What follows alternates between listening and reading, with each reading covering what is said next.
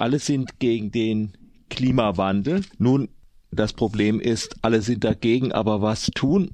Man könnte sich einiges überlegen, zum Beispiel eine CO2-Abgabe und die gibt es eigentlich schon, nämlich als CO2-Abgabe EV in Freiburg und ich habe jetzt am Telefon Jörg Lange eben von diesem Verein.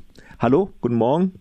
Guten Morgen. Was ist das Besondere an der CO2-Abgabe? Es gab ja vorher schon diese Geschichte mit dem, oder gibt es immer noch mit dem Handel mit Verschmutzungsrechten. Äh, was ist das Besondere an Ihrem Plan an der CO2-Abgabe?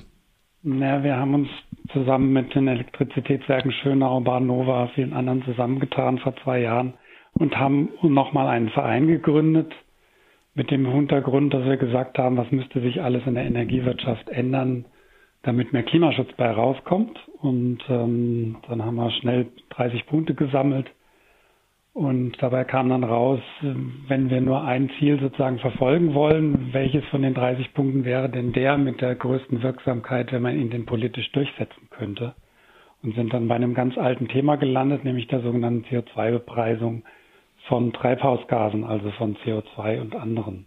Es gibt ja also äh, CO2 ist das Bekannte, was immer in aller Munde ist, auch von der Menge her das größte, aber äh, von dieser negativen Effizienz der Gase her sind also ja äh, die Stickstoffoxid und äh, Methan sogar schlimmer.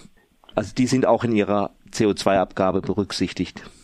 Genau, wir bemessen die CO2-Abgabe nach dem sogenannten Treibhausgaspotenzial und da fließt eben fließen auch die Vorketten ein. Also beispielsweise, wenn Erdgas aus Russland kommt, dann sind die Verluste damit eingerechnet, die auf dem Transportweg zum Beispiel entstehen. Ähm, zu Ihrer Aussage, dass bezüglich der Klimawirksamkeit, das stimmt zwar bezüglich der Klimawirksamkeit, man muss aber immer zwei Dinge berücksichtigen, nämlich die Klimawirksamkeit, die vom Methan ungefähr 20 Mal so groß ist wie vom CO2.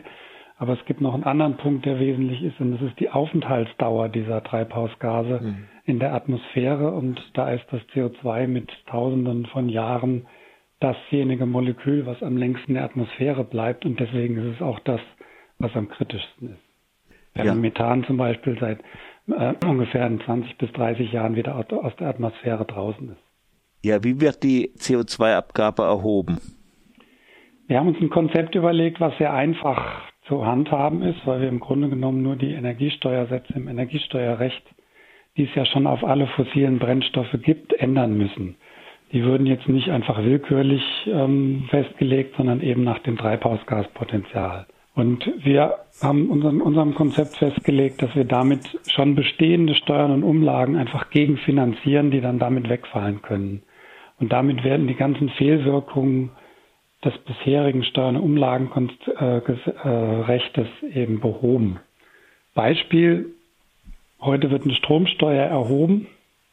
Mhm. Die wird ähm, unabhängig davon erhoben, wie der Strom denn eigentlich erzeugt wird.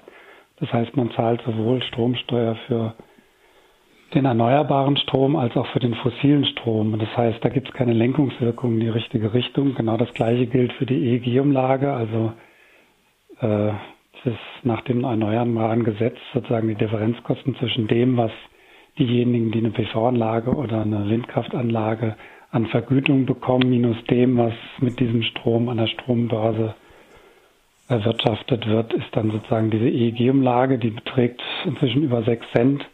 Und das ist eine ganze Menge Holz auf die Kilowattstunde Strom bezogen. Und die würden wir gegenfinanzieren mit der CO2-Abgabe und dann würde eben der erneuerbare Strom eben nicht mehr mit Umlagen oder Steuern beaufschlagt, sondern eben nur noch die fossile Stromerzeugung und dasselbe gilt dann auch im Wärme- und Verkehrsbereich.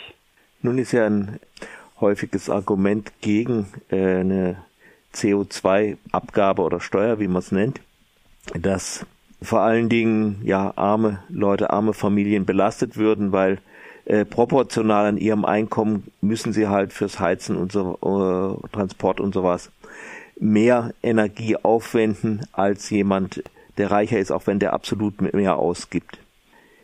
Genau, das haben wir in unserem Konzept berücksichtigt und das ist ja genau der Punkt, den ich gerade schon genannt hatte. Bei uns wird Strom durch die Gegenfinanzierung, also es ist eine aufkommensneutrale Steueränderung sozusagen, wird Strom deutlich günstiger, ähm, beispielsweise auch für Hartz-IV-Empfänger.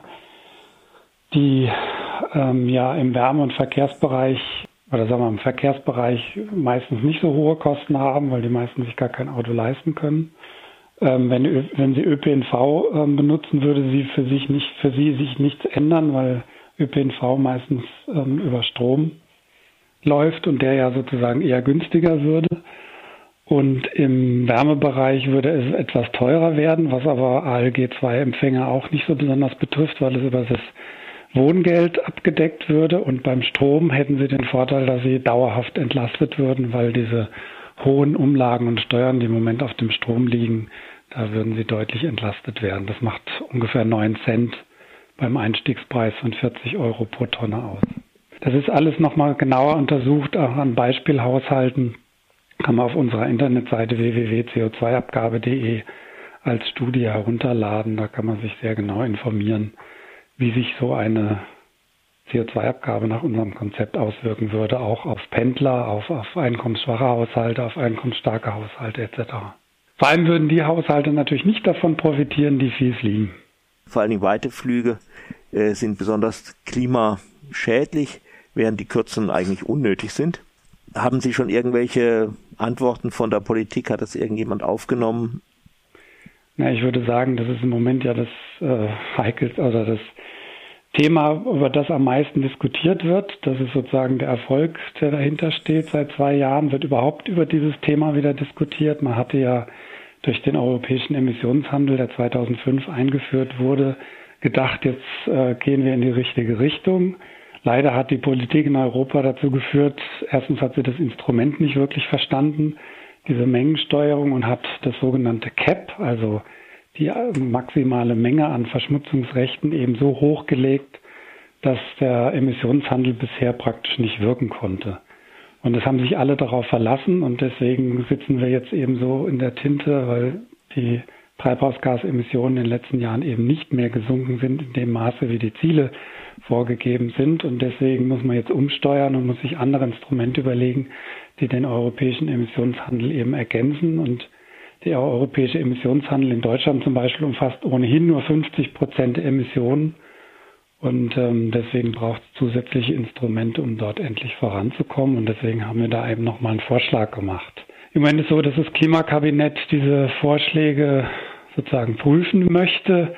Der Auftrag ist, glaube ich, meines Wissens entweder in den letzten Tagen erteilt worden oder wird demnächst erteilt an die Wirtschaftsweisen und einige Institutionen, die sich mit dem Thema auskennen. Da muss man gucken, was bei rauskommt. Aber jedenfalls haben wir zumindest mal erreicht, dass das Thema sozusagen in der Politik ähm, angekommen ist. Die Sachverständigenausschüsse, die es gibt, angefangen vom Bundesrechnungshof über die Energiewendekommission, über die Wirtschaftsweisen, alle die, die die Bundesregierung eigentlich beraten, sagen ohnehin, dass wir einen einheitlichen CO2-Preis über alle Sektoren sozusagen brauchen.